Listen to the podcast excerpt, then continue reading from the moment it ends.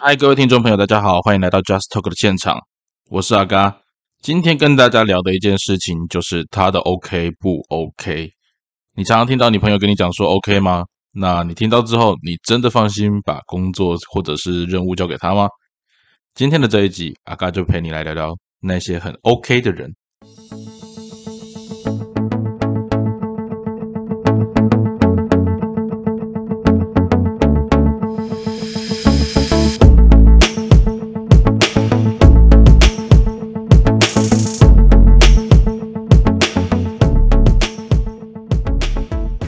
不知道大家在生活当中有没有一个经验哦，就是当你跟某个人在问他说：“哎，这件事情交给你啊，你 OK 吗？”然后听一听就说：“嗯，这件事情 OK 啊，没问题。”好，然后他去做。那可能过了一段时间之后，你就发现，干啊，怎么东西都还没有出来？然后你在问他的时候，他就觉得说：“哦，我现在还在忙啊，啊，进行的还蛮顺利啊，OK 啦，没问题啦，哦，这是你交给我就可以了。”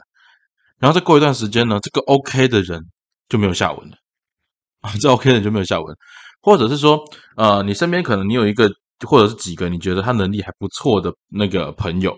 然后你觉得说，比如说 A 事情、B 事情、C 事情，A、B、C 三件事，在你的认知当中，他都是可以做的。然后你就问他说：“哎，某某某，那个 A、B、C 这三件事交给你，O 不 OK？” 说：“OK 啦，没问题啦，我可以来处理。”OK，交给他了之后，很多事情就不 OK 了。那你会很纳闷啊？奇怪，明明。A 事情他之前也做过，B 事情以前也做过，C 事情以前也做过，他都做的不错啊啊！理论上我交给他不就应该是 OK 吗？没问题啊啊！怎么会出现这种情形？各位朋友，其实我觉得在跟生活中跟你讲 OK 的人，其实有些东西可能对他来讲真的是小 case，那你真的可以放心交给他。那另外一种状况是，我觉得生活当中会讲 OK 的人，很多时候是因为他没有经验，或者是他不好意思拒绝你。或者是他觉得这个世界上没有什么事情应该做不来的。好，那这件事情呢，在成功心理学里面啊，的确啦，理论上来说，应该没有一件事情是没有人做不来的。好，各式各样的事情，只要你是人，人定胜天嘛，啊，人的潜能无限嘛，哈，还有很多潜能开发的课程啊，或者是内在激励的课程，都会这样子告诉你。对，可是。人有一个很现实的事情是，人的时间是有限的，对吧？啊，人的时间是有限的，然后再来是人的能力、人的体力以及人所动用的资源，当下都是有限的。我们这边切一个角度来看，哈，呃，我们从自己的成长历程里面来看就好。你有没有发现，现在当你回头看以前，可能在青少年时期或者你小时候，你觉得很难的事情，其实对你现在来讲，它没那么难。反而是现在遇到的事情，你会觉得哦，好像很痛苦。那其实这就是人的一个成长的过程嘛。你会觉得以前会觉得啊很难，可是现在看起来很简单，是因为我们长大了嘛？这是不是就是个最简单的原因嘛？因为我们成长了，因为我们的视野开阔了，因为我们的资源的运运筹帷幄，或者是能够统合的资源能力增加了，所以我们能够找到更多的方法来解决当时的问题。但是这些都是后话。哦，所以为什么有时候人家讲说马后炮是最容易的啊？废话，因为事情结果都出来了，所以你从事后诸葛去看这些事情，大家都觉得当初你怎样怎样怎样就好。其实这一块哈，跟在创业或者是说我们说的成功学的逻辑有点像了。那这个部分阿嘎会再找一集的时间跟大家聊这里面的内容。但最重要的一件事情是，我要先跟大家分享到的是说，其实每个人在现实生活当中，我们所能够动用的资源是有限的。最现实的一件事情是，上帝给每个人唯一公平的事情就是每天二十四小时。好，先不算意外那些事情啊，你就是每天二十四小时。而在每天这二十四小时里面，我们每个人能够支配的资源，其实本身是不一样的。哦，可能来自于社经背景啊，可能来自于说，呃，我们自己本身所处的职位啊，或者所处的位置。那讲难听一点啦，那个 受精卵产生的当下。每个人的身份背景地位就不一样，这是人类社会的现实。那你可以说，呃，在发展的过程里面，每个人可以靠自己的努力力争上游。我觉得这是属于成功学里面一个魅惑人的一种说法。现实世界里面，你们都大家都应该都很清楚啦。呃，认真努力不一定能够力争上游，有时候认真了很久，反而不能够争取到上游。然后很多人是躺在那里，就自然而然被拱到。一个不错的位置，或者是让人倾羡的位置。简单讲，就是他身边的可支配资源就是天生就比别人还要多。人类社会其实是到处充满着不公平的。那当我们回过头来看一件事情，是说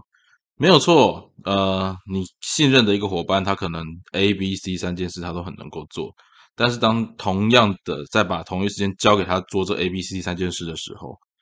如果你是交给他一个人，而他背后并没有团队，或者是他是一个不擅长分配的人，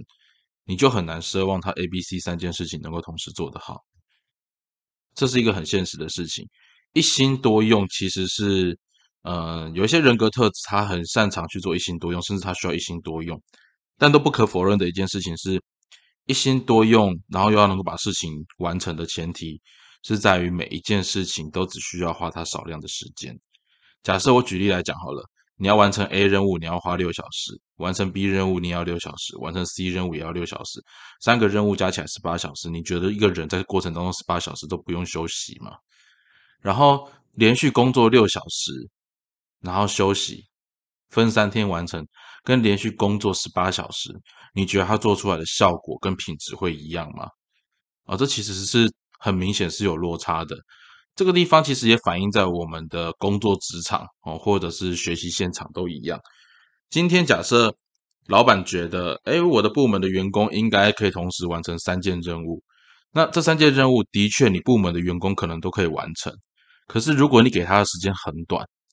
即使他有能力完成，那他可能够给你的效果就有限。好，我们之前讲过嘛，有一个三元饼的那个交界图，不晓得大家有没有看过？要便宜，要有效率，然后又要精美，这件三件事情的交集叫做不可能。好，叫做不可能。这过程当中，很多事情其实都是需要取舍的。我们作为学生也是一样。我在学习的时候，学习其实是很费脑力的一件事情，因为学习是对脑力来讲是一种开拓，是一种扩展。学习的过程当中其实是很辛苦的，这件事情大家都可以理解，因为大家当过学生。当然，你可以说我在学习一些有兴趣的事情的时候，我学起来会比较轻松，我学起来会比较有动力。但是都不可否认的是，当你学习到一个段落之后，大脑会需要一段的时间，重新把这些内容资讯做一个统整。做一个那个会诊之后，融入成为自己的一个 schema，变成自己的基模，这样子以后你在运用的时候，你才会容易去发展，才能去发挥。那当我们今天把所有的任务都交托给同一个人，或者是同一个单位，你要他在很短的时间之内赶出来，不是不可能哦。历史上的确也有很多这样的事件发生，比如说当时在二战的时候，呃，美国有好几家公司，它在很短时间之内，为了要符合美国空军的需求。所以在一百四十几天之内，就造出了战斗机，甚至是一个二十九岁的工程师，他就造出了工程，造出了战斗机这样的一个历史事实，都有可能会发生。可是那个前提是在于说，他当时也只有这个任务，哈，他当初也只有这个任务在进行。假设你同时要他去造那个空中战斗机，又要造船舰，我相信即使他有能力去做这些事情，但他一百八十几天或一百四十几天之内，他都不可能完成奏给你。所以。的确，当人在专注做一件事的时候，并不代表说他其他能力是不足的，而是在于有一些工时、有一些做法、有一些内容，他需要的是时间来完成它的品质。这件事情其实，在很多的产业里面也都有这样的情形。那嘎今天会分享这一集，是因为呃，其实最近有蛮多的朋友也跟阿嘎在分享，在聊一件事情，是说呃，看阿嘎做好像做很多不同的工作，那。我的重点到底是放在哪个地方？那其实，呃，阿嘎在工作的过程里面，我虽然尝试的事情很多，但我都有一个主轴的任务哦。好比说，像我在录这一集的过程里面，Podcast 对我来讲是一个我每天的一个重新整理的一个过程。它大约占我的时间，从录制，然后到相关的文案写完，然后相关的贴图制造完成，这整个过程当中大概花一个小时到一个半小时左右。那所有的构思，我可以在平常用闲暇时间去完成，哦，但是我的主力，比如说像最近的主力，就是在写程式，就是在 coding，在努力建构完成我想要完成的一个主程式内容。那当然，我还有比如说像咖啡啊，哦，或者是像阅读啊，甚至是一些补习班的演讲等等这些事情，它在我生活当中的占比就不是最主要的部分。而且它在工时的部分，我也跟合作的伙伴去做一个讨论，就是它不会是我目前的呃 main job，就是不会是我主要的工作内容。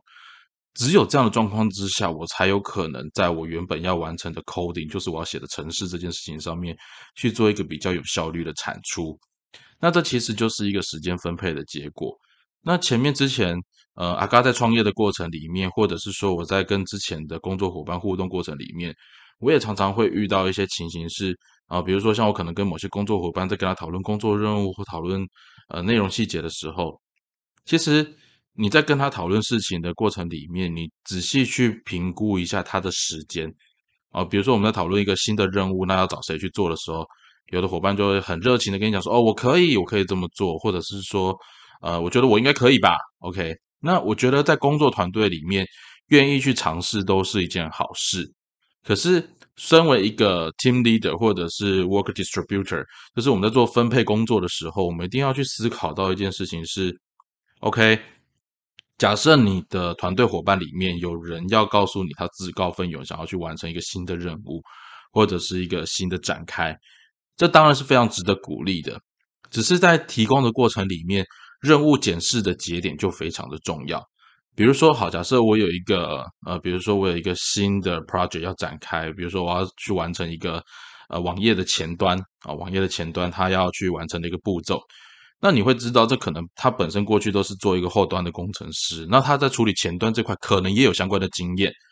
那当今天我有一个新的呃任务要展开的过程里面，我在跟他讨论的时候，他说他自告奋勇要来做前端，OK，很值得鼓励。那这过程里面，你有没有可能去分配一个曾经有做过前端经验的工程师跟着他一起，或者是你可能会需要设定，比如说前面一周每一天。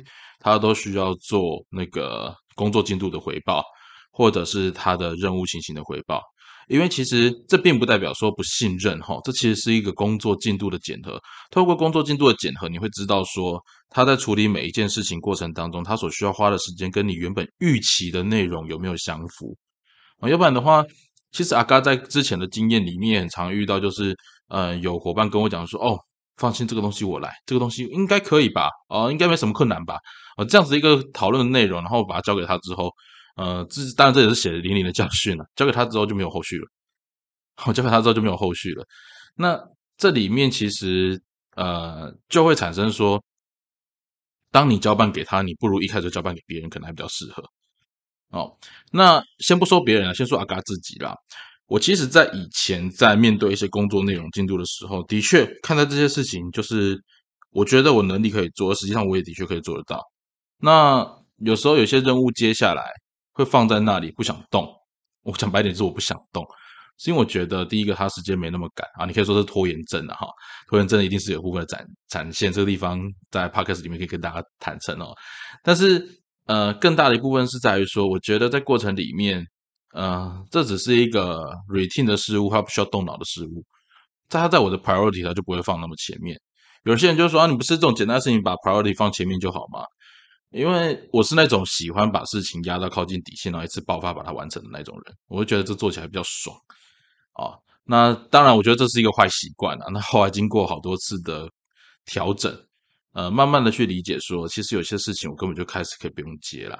我不需要给稿，光拍得起来呢。也成功我也晓，嘛不需要去给稿去个接不来。可是我觉得都是一个工作经验。那相对之下，有时候我在看待后续我身旁有出现这样子工作伙伴的时候，呃，我觉得那也是一个过程，那也是一个过程。我会跟他任务会交派给他，但是我心里面就会先预设一个底，就是预设他这件事情在时间之内做不出来。好，这不是一种不信任，而是一种工作排程上面的必要的备案。哦，必要的备案。那当我在这过程里面，我知道 A、B、C 三件事情他都可以做，但我同时要交给他做的时候，本身这样的分配方式，我就需要去做一个思考：我是要让他成长锻炼，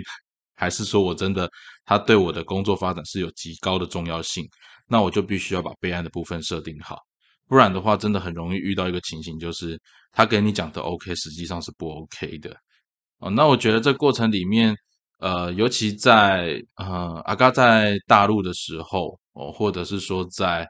呃国外一些竞争比较激烈的环境底下，员工的确都会争啊，会先来抢功，就是说啊，这件事我要做，这件事我来。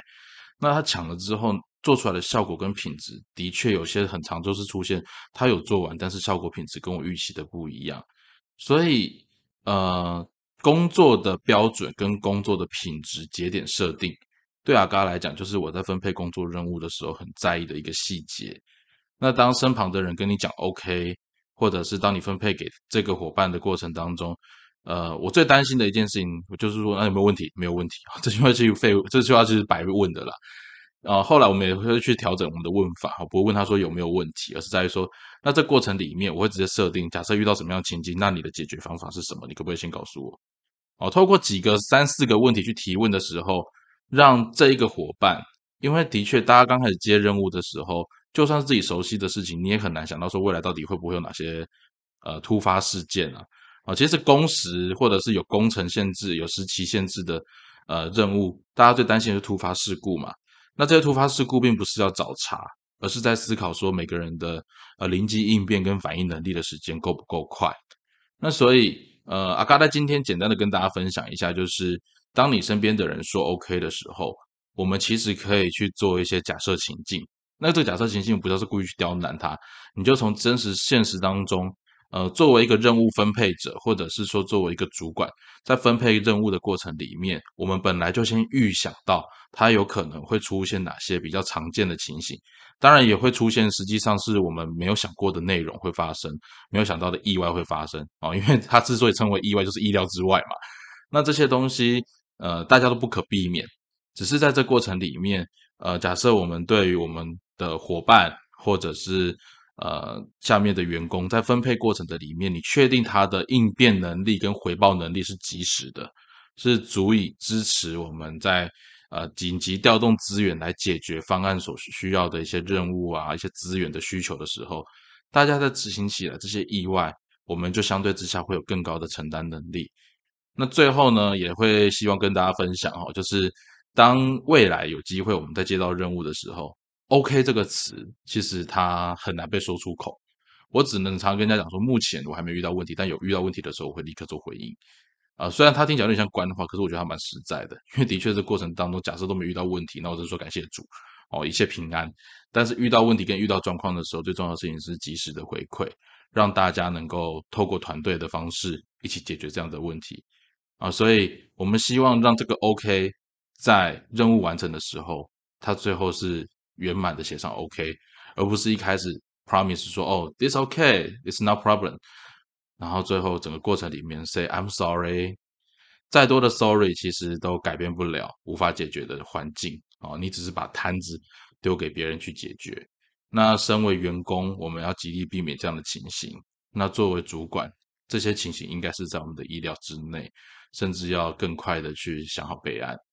那以上就是今天阿嘎跟大家分享的一个小心情，跟工作职场上面会遇到的内容。那如果你有希望阿嘎再聊一些不一样的内容，或者是聊哪些特别的主题，欢迎留言给我。那如果你喜欢这一集的内容，也欢迎你分享给身边的朋友。我们下次再见喽，拜拜。